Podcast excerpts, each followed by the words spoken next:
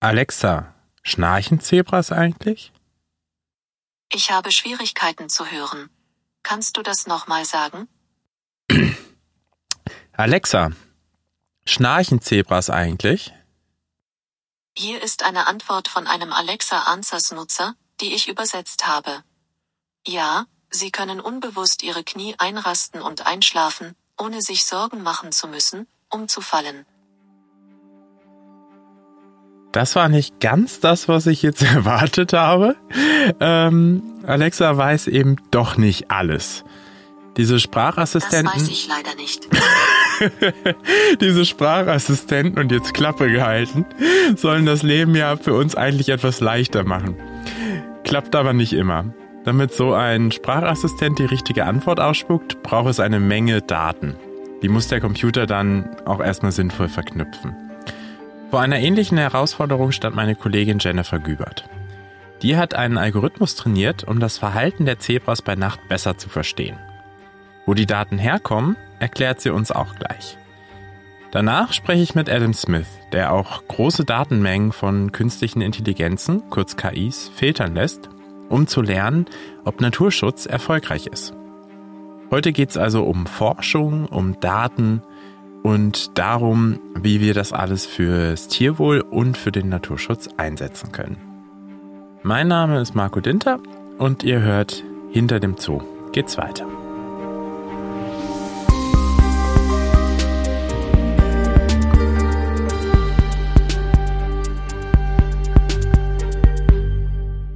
Bei mir im Studio ist jetzt Jennifer Gübert aus der wissenschaftlichen Abteilung hier im Zoo. Und ich freue mich sehr, dass sie da ist. Hallo Jenny. Hallo Marco, ich freue mich auch sehr hier zu sein. Jenny, was macht ein Zebra nachts? Das ist eine sehr gute Frage, Marco. es ist leider so, dass man darüber bisher sehr wenig weiß, was ein Zebra nacht nachts macht. Und man muss auch sagen, die Tierpfleger sind ja nur tagsüber in der Regel anwesend. Das heißt, auch die kann man in dem Fall schwierig befragen. Die ähm, sagen mir meistens auch, gute Frage, das wäre mal interessant zu wissen. Also fürs Protokoll ist es nicht so, dass nachts niemand im Zoo ist. Wir haben natürlich auch einen Sicherheitsdienst und die Tierpfleger sind auch mal da, wenn was Besonderes ansteht, eine Geburt oder sowas. Aber auch die sind, glaube ich, manchmal ganz froh über einen Feierabend. Ähm, aber mal ganz ketzerisch, kann uns das nicht auch vollkommen egal sein, was so ein Zebra nachts macht? Natürlich könnten wir jetzt sagen, soll es nachts da stehen und machen, was es will. Aber wir wollen ja, dass es den Tieren im Zoo gut geht. Und dann soll es den Tieren natürlich nicht nur tagsüber gut gehen, wenn die Besucher sehen, dass es dem Tier gut geht, sondern wir möchten auch, dass es den Tieren nachts gut geht, wenn keiner da ist. Und dazu ist es natürlich auch wichtig zu wissen, was sie machen, damit wir dafür sorgen können, dass alle Bedingungen gegeben sind, um das Wohlbefinden der Art zu optimieren. Das ist, stelle ich mir jetzt aber eigentlich nicht sonderlich schwierig vor. Ich meine, eine, eine Freundin von mir hat einen Hund, die hat äh, dann auch, mittlerweile gibt's ja Überwachungskameras für zu Hause, wenn die irgendwo unterwegs ist, kann die kurz auf ihrem Handy gucken, was macht der eigentlich gerade. Das gleiche müsste doch eigentlich auch bei unseren Zebras funktionieren, oder nicht? Genau, prinzipiell ja. Wir können jetzt überall Kameras bei den Zebras installieren und ähm, gucken, was die nachts machen. Aber genau das müssen wir machen. Wir müssen gucken, was sie nachts machen. Das heißt, wir müssen das auch beobachten, was die Kamera aufnimmt. Und das kostet natürlich sehr viel Zeit. Gut, das kostet viel Zeit und man muss sich natürlich vor Augen führen, wir haben nicht einen Hund, den wir beobachten, sondern wir haben äh, diverse Tiere hier, auch ja mehrere einzelne Tiere pro Art, also drei Grevizebras zum Beispiel aktuell. Du hast tatsächlich jetzt was ich sag mal, erfunden mit einem leichten äh, Grinsen dazu, was uns das einfacher macht. Was ist das und in welchem Rahmen hast du das gemacht? Genau, ich habe erfunden, sage ich jetzt auch mal, eine künstliche Intelligenz. Natürlich habe ich die künstliche Intelligenz nicht erfunden, die gibt es schon. Aber ich habe ein ähm, System entwickelt, das auf Basis einer künstlichen Intelligenz entwickelt, um genau diese Aufgabe zu übernehmen, sich die Videos anzuschauen die ich nachts aufgezeichnet habe von verschiedensten Tierarten im Zoo.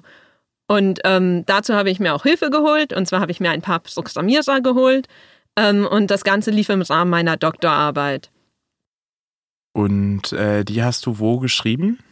Die habe ich an der Goethe-Universität Frankfurt geschrieben, in dem Arbeitskreis Zootierbiologie von Professor Paul Dürkes.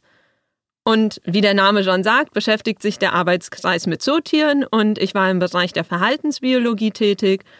und habe mich ähm, mit dem nächtlichen Verhalten von verschiedenen afrikanischen Huftieren, unter anderem auch den Zebras, beschäftigt.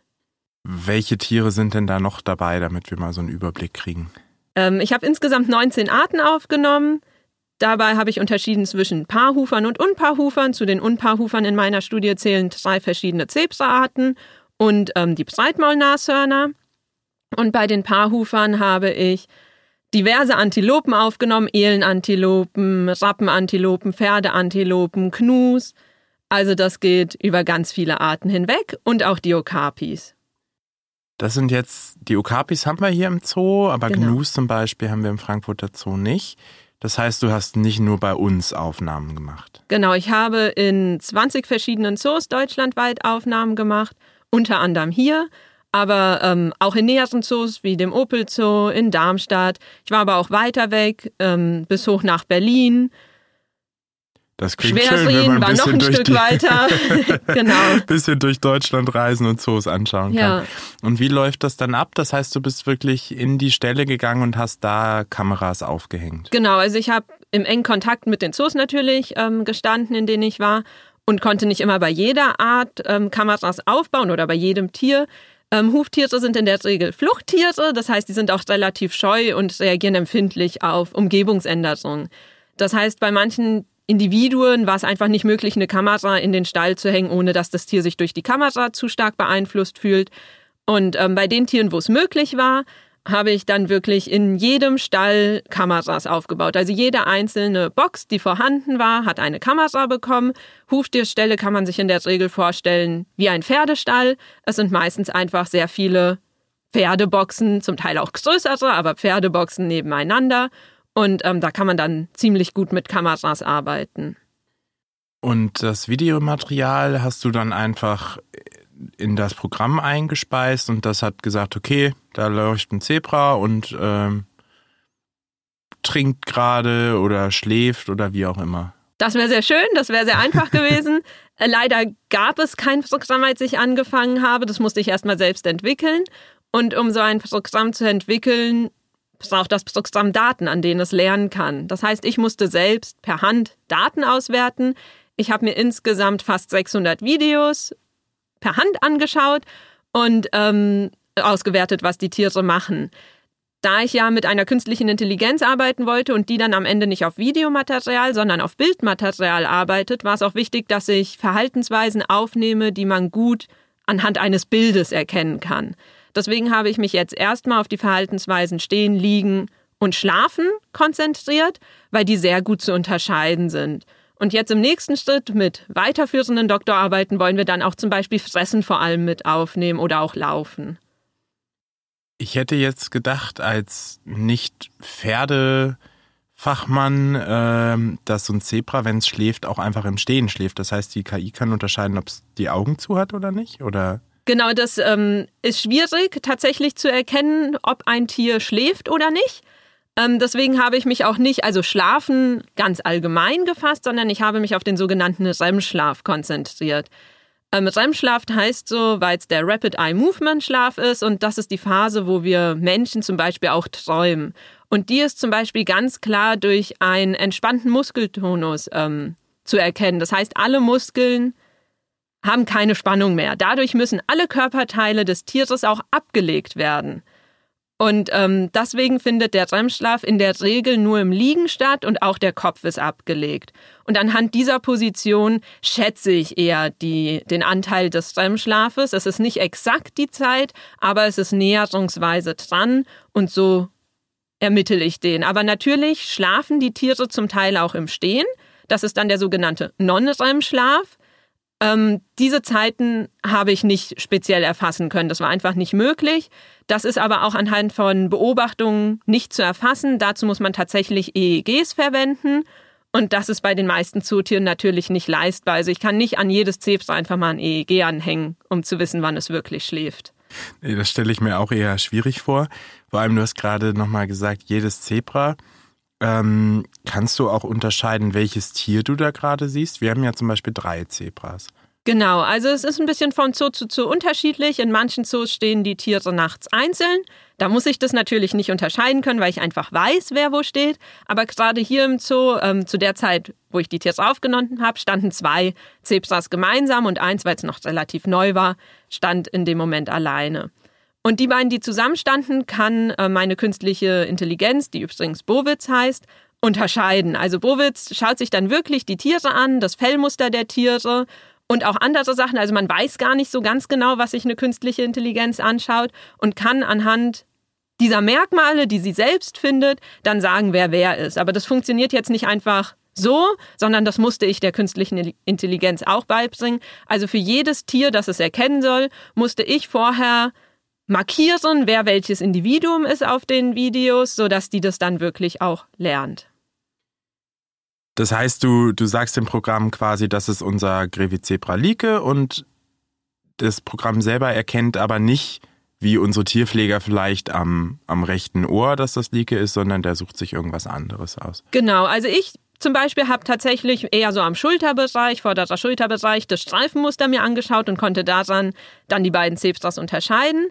Ähm, Tatsächlich, die Pflege hat mir vorher einen Brustbereich gezeigt. Die unterscheiden unsere Zebras sehr stark am Brustbereich, weil das da sehr gut zu erkennen ist.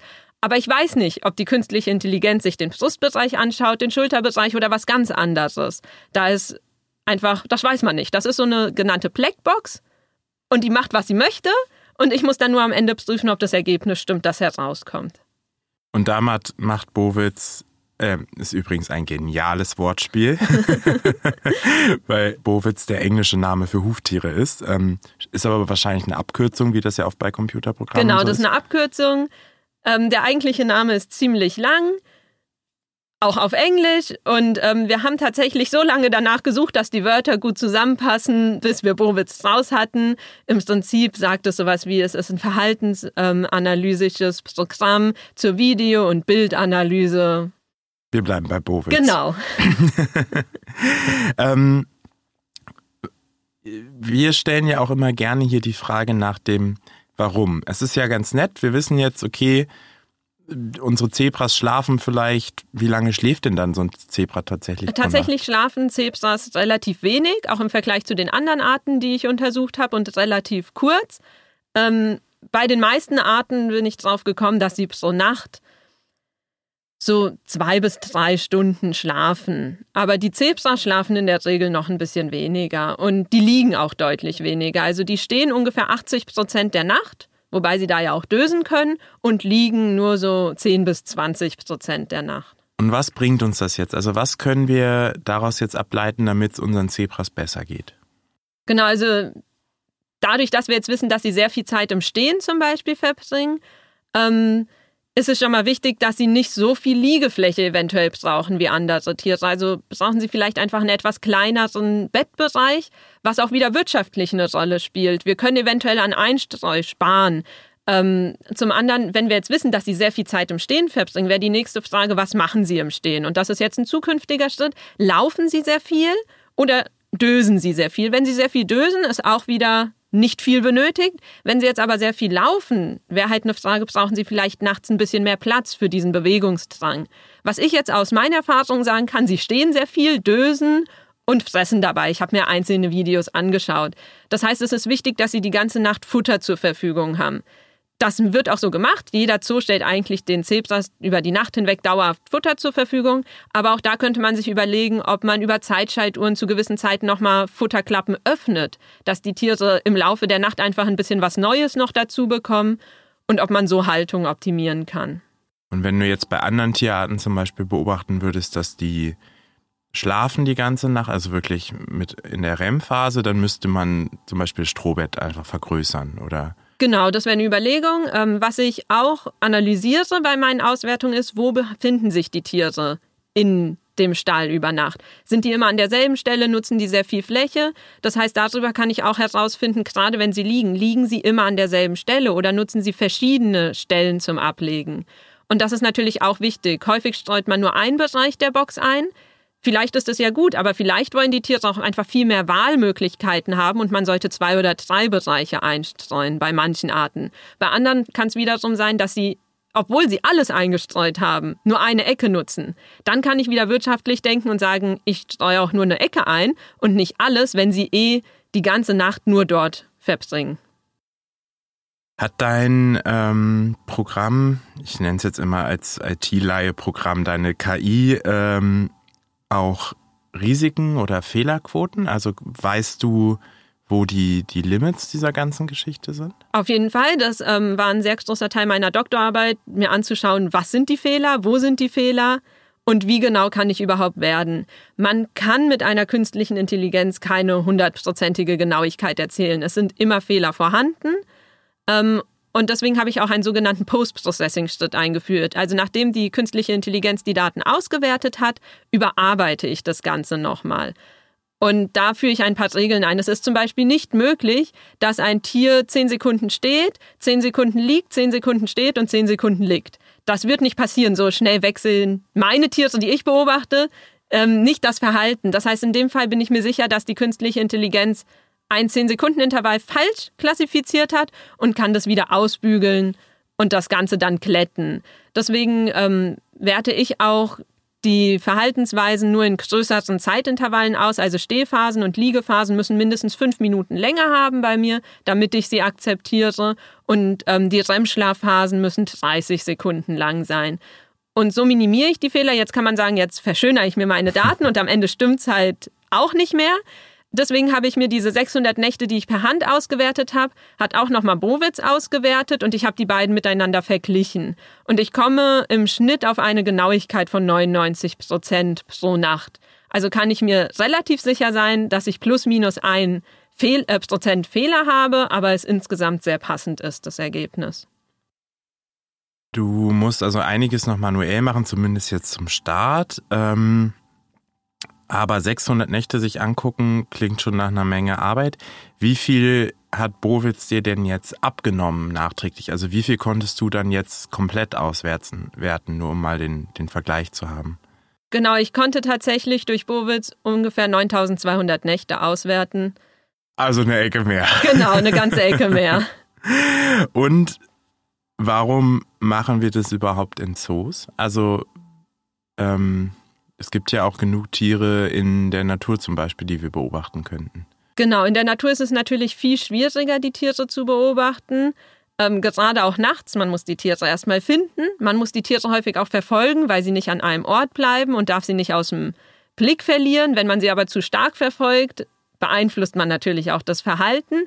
Auch da kann man jetzt sagen, man arbeitet mit Kamerafallen. Ähm, die funktionieren ja aber auch nur, wenn das Tier sich an dem Ort aufhält, wo die Kamerafalle ist. Das heißt, es ist einfach deutlich schwieriger.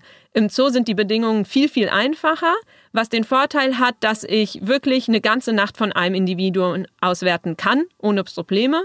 Und mit dem Wissen, das ich im Zoo sammle, kann ich dann aber auch wieder in die Natur gehen und weiß vielleicht, dass zum Beispiel Nashörner eigentlich feste Schlafplätze haben und ich dadurch die Tiere vielleicht viel, viel besser finden kann. Und mit so einem Wissen ist es einfach leichter, dann die erlern im Zoo erlernte Methode ins Freiland zu übertragen. Das hatten wir ja auch schon in mehreren Folgen jetzt, dass wir viel Wissen, viel Expertise aus dem Zoo dann auch ins Freiland tragen. Und ein ZGF-Kollege von mir äh, hat tatsächlich äh, genau das auch mit Kamerafallen gemacht im Freiland und ist dann auf die, auf die Suche gegangen. Dir erstmal vielen Dank, Jenny. Sehr gerne.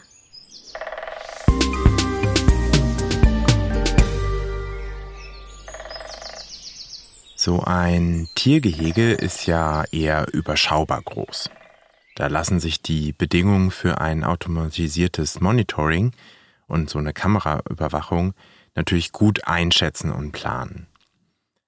Fotos und Videos werden aber auch in großen Wildnisgebieten eingesetzt um mehr über die Wildtiere und ihre Verhaltensweisen zu erfahren. Wie das genau funktioniert, warum das irre aufwendig ist und was das alles dem Naturschutz bringt, das erklärt mir jetzt mein Kollege Adam Smith. Adam ist Experte für Kamerafallen und arbeitet im ZGF Europareferat. Er hat bereits einige interessante Studien mit Kamerafallen durchgeführt, zum Beispiel in der Sperrzone des ehemaligen Atomkraftwerks von Tschernobyl in der Ukraine und in den tiefen Wäldern der Karpaten. Schön, dass du hier bist, Adam. Wie geht's dir? Hi Marco, I'm doing very good. I'm very happy to be on the podcast with you. Hallo Marco, mir geht's sehr gut. Ich bin froh, mit dir im Podcast zu sein. Dann lass uns mal beginnen. Woher kommst du und wie bist du bei der ZGF gelandet? So I'm I'm from Ireland. I'm from um, a place not too far from Dublin. Also ich komme aus Irland, aus einem Ort nicht allzu weit von Dublin entfernt. Meine Stelle bei der ZGF nutze ich auch für meine Promotion bei der Universität Freiburg. Ich arbeite im Europareferat der ZGF und untersuche die Population großer Säugetiere in Osteuropa. Und das hauptsächlich mit Kamerafallen. Was genau ist eigentlich eine Kamerafalle und wie funktioniert die? Yes, uh, so we're working mainly with camera traps. Camera traps are a really cool piece of, of wildlife monitoring equipment. It's basically a camera trap. Uh, uh, sorry. Ja, wir arbeiten hauptsächlich mit Kamerafallen. Eine Kamerafalle ist ein wirklich cooles Gerät zur Überwachung von Wildtieren. Es handelt sich im Grunde um eine Kamera, die man in der freien Natur, zum Beispiel im Wald, aufstellt. Und wenn ein Tier an der Kamerafalle vorbeiläuft, schaltet sie sich ein und macht ein Foto oder ein Video. So erhält man diese wirklich interessanten Daten, ein Foto oder ein Video mit Zeit und Ort. Das sind wirklich wichtige wissenschaftliche Daten, die wir für Studien verwenden. Und bekommst du diese Bilder direkt, zum Beispiel auf deinen Computer oder dein Handy, oder musst du die Kamerafallen erstmal wieder einsammeln? So there are there are some types of camera traps that can send uh, photos or videos over uh, mobile connection, but generally we work in wilderness areas. Es gibt Kamerafallen, die Fotos oder Videos über den Mobilfunk senden können. Aber im Allgemeinen arbeiten wir in der Wildnis, in sehr abgelegenen Gebieten ohne Mobilfunknetz. Wir verwenden daher Kamerafallen, die die Bilder auf einer kleinen SD-Karte speichern und dann gehen wir zurück ins Feld und sammeln sie ein. Wir bringen alle SD-Karten von allen Kamerafallen zusammen und laden sie auf den Computer. Und warum ist das so ein wichtiges Werkzeug? Du hast doch gesagt, dass es wirklich cool ist, aber ich habe noch nicht genau herausgefunden, wie und warum. Sure. So cameras, uh, camera traps are really important because they're a non-invasive monitoring method, which means that we don't have to interfere with the animals' lives. Sicher, Kamerafallen sind wirklich wichtig, weil sie eine nicht invasive Überwachungsmethode sind, was bedeutet, dass wir die Tiere nicht stören. Wir können die Kamera einfach im Wald aufstellen und wieder gehen. Und was wir dann sehen, sind die natürlichen Verhaltensweisen der Tiere in diesen Umgebungen. Sie sind auch ein sehr leistungsfähiges Instrument für die statistische Analyse. Wie ich bereits sagte, erhält man die Zeit und die Daten, die GPS-Standorte oder die Koordinaten der Kamerafalle. Auf diese Weise erhält man sehr gute Daten über die Tierart, den Ort und den Zeitpunkt, an dem sie sich dort aufgehalten haben. Und damit können wir alle möglichen wirklich coolen Analysen durchführen. Und welche Tierarten kann die Falle alle erfassen? Ab welcher Größe zum Beispiel? Um, generally, it's from things that are small but not too small, like a, a squirrel, for example, often will trigger a camera trap. Im Allgemeinen Arten, die klein, aber nicht zu klein sind. Ein Eichhörnchen zum Beispiel löst oft eine Kamerafalle aus, aber eine Maus eher nicht. Alles, was größer ist als ein Eichhörnchen, würde die Kamerafalle auslösen. Normalerweise werden Wärme und Bewegung gemeinsam erfasst und die kleineren Tiere verursachen normalerweise keinen so großen Wärmeunterschied zur Umgebung.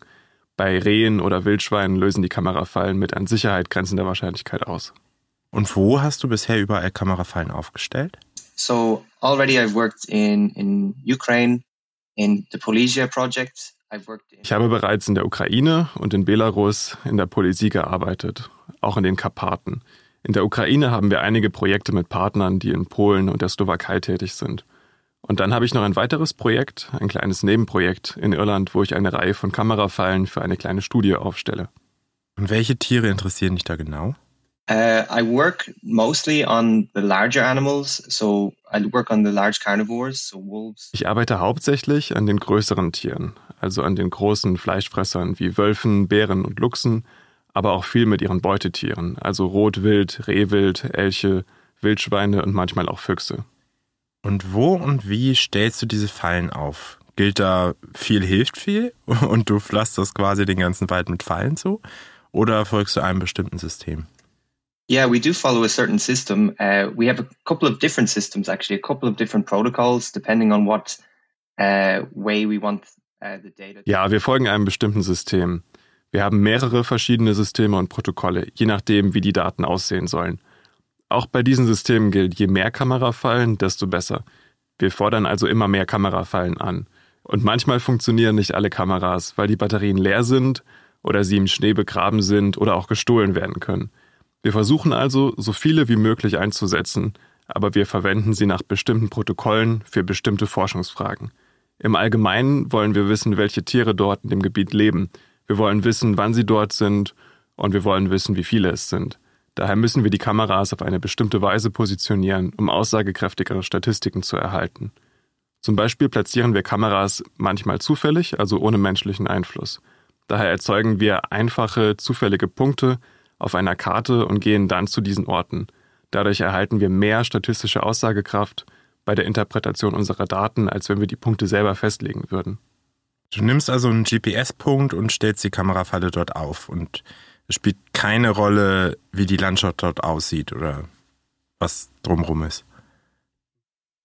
Well, we have we have some some things that we can take into account. For example, um, if we want to to just put the camera traps in forests, then we would only use the forest XYs. Nun, es gibt einige Dinge, die wir berücksichtigen. Zum Beispiel, wenn wir die Kamerafallen nur in Wäldern aufstellen wollen und nur die Waldstandorte verwenden würden oder wenn der Standort zu nahe an einem Dorf oder einer Siedlung liegt, können wir beschließen, die Kamera an einem anderen Ort neu aufzustellen. Sonst besteht das Risiko, dass jemand die Kamerafalle stiehlt. Leute machen sich auch Sorgen, was macht diese Kamera in meinem Teil des Waldes? Aber bei anderen Studien platzieren wir die Kameras gezielter auf bestimmte Arten. Wir haben zum Beispiel Protokolle, bei denen die Kamerafallen an Straßen oder Waldwegen aufgestellt werden und wir stellen die Kamerafallen an Pfaden wie Tierpfaden oder Wanderpfaden auf. Dadurch erhalten wir zwar mehr Fotos, aber es gibt auch eine gewisse Verzerrung, weil einige Tiere diese Orte meiden und andere sich von ihnen eher angezogen fühlen. Und hilft dir dieses System oder dieses Protokoll dabei, deine Daten von einem Gebiet mit einem anderen zu vergleichen? Zum Beispiel, wenn du in der Ukraine oder irgendwo anders in der EU arbeitest? Yes, exactly. Uh, so when we have the camera traps randomly placed, we, for, for example, the, the rate of animals, so the number of animals that you see per camera trap per day, ja, genau. Wenn wir die Kamerafallen nach dem Zufallsprinzip platzieren, können wir die Rate der Tiere, also die Anzahl der Tiere, die wir pro Kamerafalle und Tag sehen, mit den Kamerafallen in anderen Projekten mit demselben Aufbau vergleichen. So können wir die Daten aus dem Projekt in der Ukraine mit den Daten aus dem Projekt in Weißrussland und anderen Ländern vergleichen. Auf diese Weise können wir wirklich interessante Vergleiche zwischen verschiedenen Standorten anstellen und oft ergeben sich dabei interessante Erkenntnisse, zum Beispiel können wir eine höhere Dichte von Hirscharten in einem Gebiet feststellen, in dem es vielleicht keine Großraubtiere gibt. Wir haben schon jetzt viel über Wildtiere gesprochen. Lass uns mal ein bisschen über die Menschen reden. Du hast gesagt, dass einige deiner Kameras gestohlen wurden. Kommt das oft vor? Ich meine, wenn hier in, wenn ich hier im Frankfurter Stadtwald jetzt eine Kamerafalle aufstellen würde, die wäre bestimmt innerhalb von einem Tag weg. Sure. Yeah, um, I mean, it's it's it's kind of a problem with with not not just camera trapping, but any science where you leave equipment in um, in areas where people people go and and it's unsupervised. Klar, das ist ein Problem. Nicht nur bei den Kamerafallen, sondern bei jeder wissenschaftlichen Arbeit, bei der man die Ausrüstung in Bereichen belässt, in denen sich Menschen aufhalten und die unbeaufsichtigt sind. Wir haben wahrscheinlich fünf Prozent der Kamerafallen verloren, weil sie gestohlen wurden. Soweit ich weiß, unterscheidet sich das nicht von anderen Kamerafallenprojekten. Im Allgemeinen gehen pro Jahr oder pro Studie immer etwa fünf oder zehn Prozent der Ausrüstung verloren oder kaputt. Ich denke, das ist ganz normal. Und die Technologie selbst kann auch ein Problem sein. Die geht auch von selbst kaputt. Manchmal funktionieren die Batterien nicht, manchmal dringen Wasser oder Insekten ein oder Tiere machen sie kaputt, indem sie sie zerbeißen. Wir schließen die Kameras in Boxen mit einem Vorhängeschloss und einem Schlüssel ab und binden sie dann mit der Kette oder einem Stahlseil um den Baum. Wenn alles zusammen verschlossen ist, ist es viel schwieriger für jemanden, sie zu stehlen. Natürlich können die Leute sie mitnehmen, wenn sie es wirklich wollen. Sie kommen auch mit einer Kettensäge zurück und fällen den Baum. Man kann es ihnen also wirklich viel schwerer machen, aber verhindern lässt sich ein geringer Verlust nie. Und was ist mit den Tieren? Rühren die die Kamerafallen manchmal auch an oder beschädigen die sogar? Yeah, um, for example, in in Chernobyl, we had one time a wolf uh, biting the camera trap, and he managed to pull the camera trap off the tree and, and break it, as well as that. And uh, In Tschernobyl hatten wir zum Beispiel einmal einen Wolf, der mit der Kamerafalle kämpfte und es schaffte, sie vom Baum zu ziehen und zu zerbrechen. Und bei einer kürzlich durchgeführten Studie in Polen gab es einen Wiesent, der die Kamerafalle zum Kratzen und Schubbern benutzt hat. Ich glaube, er hat die Kamera nicht zerstört, aber für den Rest der Studie war sie nicht mehr zu gebrauchen, weil der Wiesent sie mit seiner Kraft aus ihrer Position gerissen hatte. Wir erhielten also keine weiteren Daten. Das letzte Bild, das wir haben, war der Hintern des Bisons, der sich kratzte. Wir sprechen jetzt von Wiesens, von Wölfen, einer Menge anderer wilder Tiere im Gebiet der Kamerafallen. Und du stellst sie ja normalerweise auch selber auf. Also du bist in den Gebieten, oder? Yeah, so we, we put them with, so we, we, we never go just by ourselves. It's always um, in, in teams. Ja, das stimmt. Wir gehen nie allein. Wir sind immer in Teams unterwegs. Immer mindestens zwei Leute. Wir arbeiten dabei sehr eng mit den Mitarbeitern des Schutzgebiets zusammen und gehen zusammen entweder direkt mit ihnen oder wir haben manchmal die Erlaubnis, allein und mit unserem ZGF-Team zu den Kamerastandorten zu gehen. Aber im Allgemeinen arbeiten wir mit den Schutzgebietsmitarbeitern wie Rangern, wissenschaftlichen Mitarbeitern oder Zoologen zusammen, die zum Beispiel in Nationalparks arbeiten. Aber ist das nicht trotzdem gefährlich? Ich meine, wenn man zu zweit durch den Wald geht und dann, ich weiß nicht, kommt ein Bär oder ein Wolf vorbei, das ist schon ein bisschen abenteuerlich, oder? no, I think it's in generally generally it's not it's not actually dangerous. Um, animal attacks on people are just exceptionally rare. Um, Nein, ich glaube, das ist es im Allgemeinen nicht. Es ist wirklich nicht gefährlich. Angriffe von Tieren auf Menschen sind äußerst selten. Und es gibt eine ganze Menge Literatur, vor allem über Wolfsangriffe in den letzten Jahrzehnten in Europa. Und angesichts der Menge an Wölfen, die wir in Europa haben, viel mehr zum Beispiel als in den Vereinigten Staaten, und der Dichte an Menschen greifen Wölfe im Grunde genommen nie Menschen an oder es ist einfach außergewöhnlich selten. Das Risiko ist also wirklich gering. Ich denke, es ist wahrscheinlicher, dass du auf dem Weg zu deinem Studienort einen Autounfall hast, als dass du überhaupt eine negative Begegnung mit einem Wildtier erlebst. Aber man sollte auch immer vorsichtig sein. Auch Wildschweine können aggressiv sein, wenn man ihnen unter den falschen Umständen begegnet, vor allem wenn sie Jungtiere dabei haben. Wenn man also in einem Gebiet unterwegs ist, in dem es Bären gibt, ist es in der Regel eine gute Idee, viel miteinander zu reden, während man durch den Wald geht und sich nicht zu scheuen, ein bisschen Lärm zu machen. Man muss im Wald nicht immer schreien, aber einmal kamen wir zum Beispiel von einer Kamerafalle und wussten, dass in der Gegend Bären waren. Es war dunkel, so dass wir nicht wirklich viel sehen konnten. Wir bewegten uns also sehr langsam. In diesem Fall rief ich viel in den Wald hinein, weil ich sicher gehen wollte, dass die Bären wussten, dass wir da waren und dass wir sie nicht aufschreckten. Und was rufst du bei solchen Gelegenheiten? Uh, you can shout whatever you want. If you're in a wilderness area, no one can hear you. So um, I, I think I was just, uh, it was like a yodel, like a, uh, like I was in the Alps. Um, du kannst rufen, was du willst. Wenn du in einem Wildnisgebiet bist, kann dich niemand hören. Also glaube ich, ich habe einfach ein bisschen gejodelt, als ob es in den Alpen wäre. Sehr schön. Okay, kommen wir zurück zu den technischen Aspekten von Kamerafallen. Ich nehme an, die Kamerafallen sind nicht sehr intelligent. Die zeichnen jede Bewegung auf. Wenn man die SD-Karte einsammelt, hat man dann nicht tausende von Bildern von ich weiß nicht, sich im Wind bewegenden Ästen oder Eichhörnchen. Es ist nicht wahnsinnig viel Arbeit, wenn man sie hinterher auch alle durchgehen muss, um die Fotos zu finden, die man wirklich braucht? Yeah, it does. It does happen, especially, but it can be quite hard to predict. Um, generally, it's the vegetation on the ground that makes the most um, of, of these kind of empty photos. Or ja, das kommt vor, aber es ist ziemlich schwer vorherzusagen. Und im Allgemeinen ist es die sich bewegende Vegetation am Boden, die die meisten dieser leeren Fotos verursacht. Und das geschieht normalerweise tagsüber. Die Sonne scheint auf die Stelle, an der sich das Gras befindet, und erwärmt es ein wenig. Und dann bewegt der Wind es zum Beispiel nach links und rechts. Und das führt dazu, dass man 10.000 Fotos nur von Gras machen kann. Aber das Gute ist, dass wir diese nicht mehr einzeln durchgehen müssen. Wir nutzen künstliche Intelligenz, also einen Algorithmus, der die Bilder sortiert und die Fotos ohne Tiere und Menschen herausfiltert. Dadurch können wir die nutzlosen Fotos ganz einfach löschen. Aber das passiert nicht jedes Mal. Nur jede zehnte oder sogar zwanzigste Kamerafalle produziert so viel Ausschuss. Ich gehe davon aus, dass du bereits über genügend Erfahrung verfügst, um dies allein durch die, das Aufstellen der Kameras auch zu vermeiden.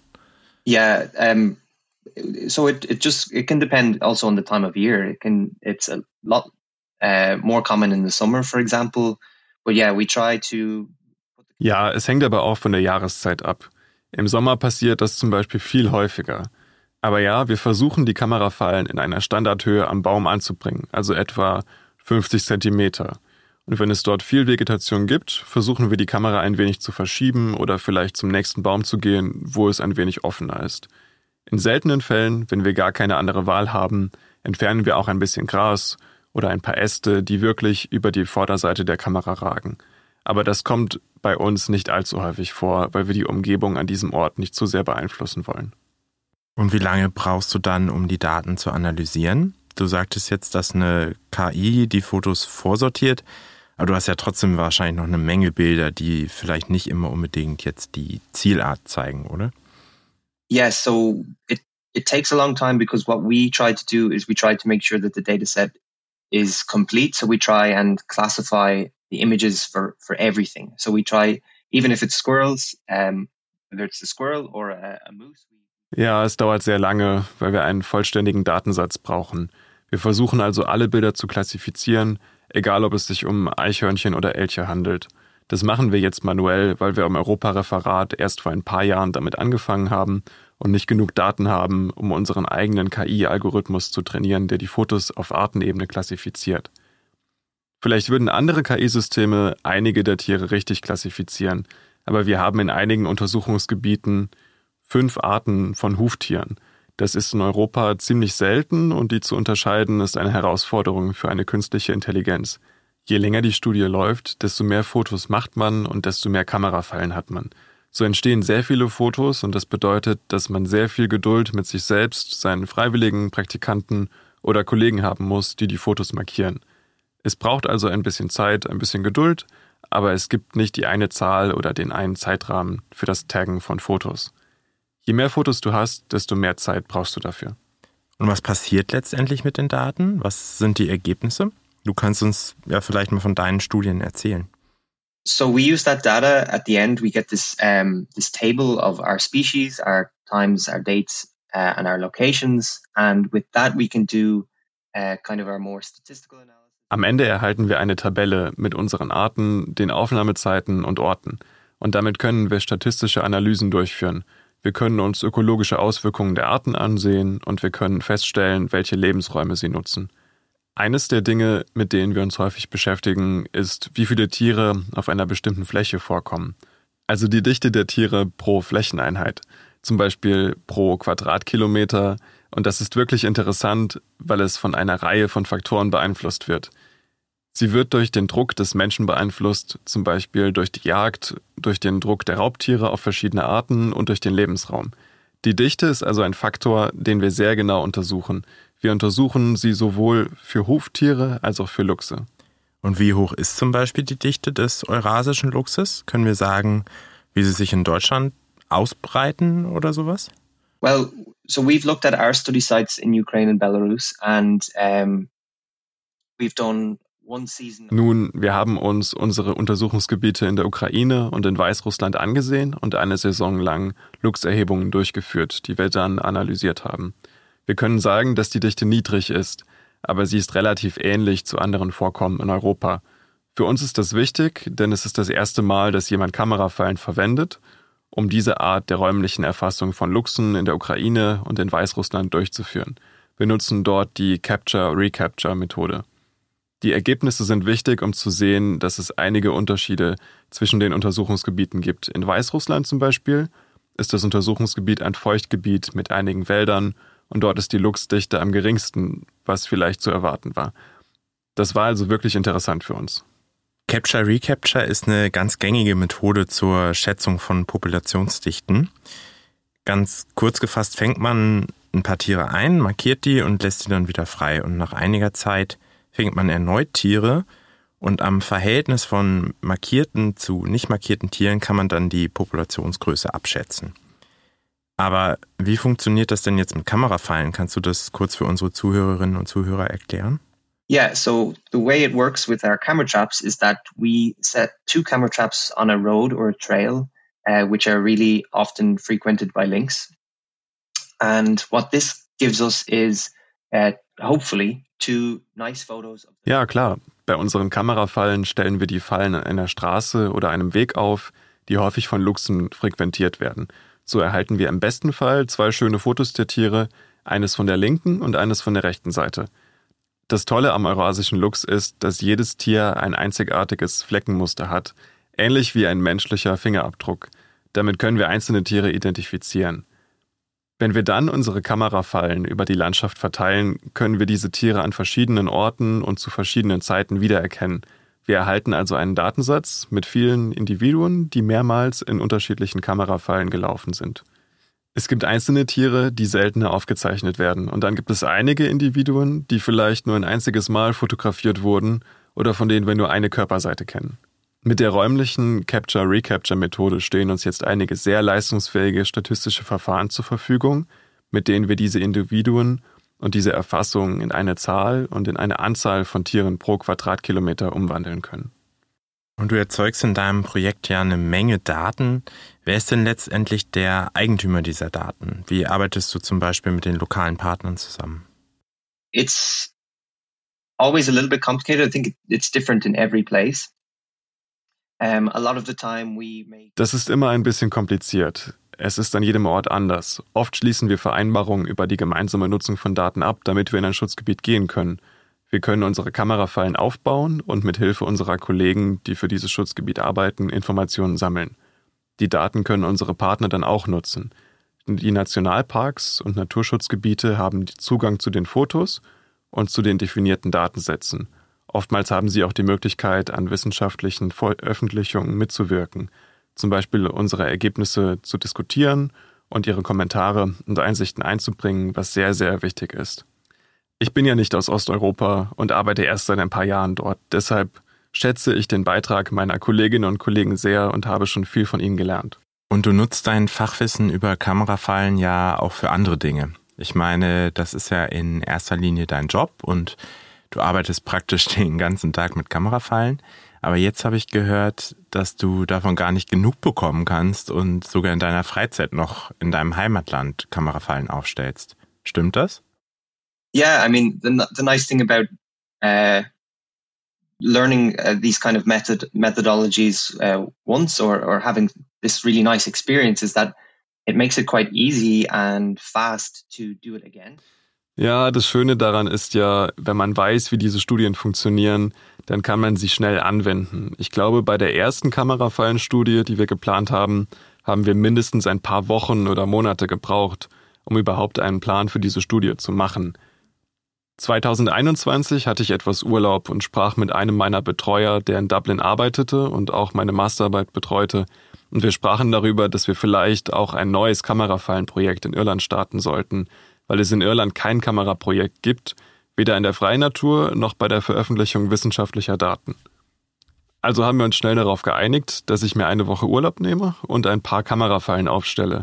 Es stellte sich heraus, dass es sehr, sehr erfolgreich war. Ja, es war bereits die größte und erste veröffentlichte Kamerafallenstudie in der irischen Wildnis und im Jahr 2022 wiederholten wir sie, wobei wir den Umfang verdoppelten. Wir haben auch lokale Freiwillige und lokale Naturschutzgruppen, in die Klassifizierung der Fotos einbezogen und tun es immer noch. Und es war wirklich großartig, weil ich all die Erfahrungen mitnahm, die ich in der Ukraine gemacht hatte. Zum Beispiel die Schulung von Rangern, wie man Kamerafallen einsetzt und wie man sie an den richtigen Stellen aufstellt. Ich nahm all das, was mich in der Ukraine viel Zeit gekostet hatte, um es richtig zu machen. In Irland habe ich es an einem Tag gemacht, was wirklich Spaß gemacht hat. Ja, ich denke, solche Dinge werden weitergehen und ich hoffe, dass ich in Zukunft noch viel mehr Kamerafallen in der Ukraine aufstellen kann. Ich denke aber auch, dass ich für Kollegen, die gerade irgendwo mit Kameraprojekten beginnen, sehr nützlich sein kann. Also ja, für mich macht es einfach zu viel Spaß, draußen zu sein und am Ende die Fotofallen einzusammeln. Man hat tausende und abertausende Fotos von Tieren. Für einen Wildtierbiologen ist das wie ein wahr gewordener Traum. Das hört sich wirklich nach einer Menge Spaß an, aber es hat natürlich auch einen ernsten Hintergrund. Was bringt das denn letztendlich für den Naturschutz? Können wir diese Daten irgendwie nutzen und wie könnten wir deine Ergebnisse genau nutzen, um die Natur zu erhalten, um die Wildnis zu erhalten? Yeah, I think there's a couple of different things you can do. Um, since we just touched on uh, communities and and and uh, also training people, camera traps provide really nice visual resources, visual media that you can use to Ja, ich denke, es gibt eine Reihe von Möglichkeiten. Und da wir gerade von Gemeinschaften und der Schulung von Menschen gesprochen haben, die Fotos der Kamera fallen, kann man natürlich auch dazu nutzen, für den Naturschutz zu werben. Das geht mit praktisch keinem anderen Forschungsansatz so einfach. Und es ist wirklich hilfreich, um verschiedene Schutzgebiete oder sogar geschützte Gebiete mit nicht geschützten Gebieten zu vergleichen und gegenüberzustellen. Man kann die verschiedenen Einflüsse des Menschen auf die Natur und die Dichte der Tiere untersuchen, aber auch ihr Verhalten, wie sie miteinander interagieren. Und wenn wir über Naturschutz sprechen, geht es nicht nur darum, eine Grenze auf einer Karte zu ziehen und zu sagen, dass dieses Gebiet jetzt geschützt sein soll. Wir versuchen auch, die Prozesse in den Ökosystemen zu verstehen. Dazu gehört, wie Arten miteinander interagieren, wie Wölfe und Hirsche oder Hirsche und Wälder interagieren und wie Wälder nachwachsen. Was passiert zum Beispiel mit einem Gebiet, wenn dort nicht mehr gejagt werden darf? Was verändert sich? Die Kamerafallen liefern wertvolle Daten und stören die Tierwelt nicht. Sie sind also in mehrfacher Hinsicht ein sehr nützliches Instrument für die Wissenschaft. Und eine super interessante Arbeit, die du da machst. Vielen Dank für das Interview, Adam. Sure, thank you so much. Und natürlich geht mein Dank nicht nur an Adam, sondern auch an meinen Kollegen Christoph Besenius aus dem ZGF Afrika-Referat, der die deutsche Stimme von Adam gesprochen hat.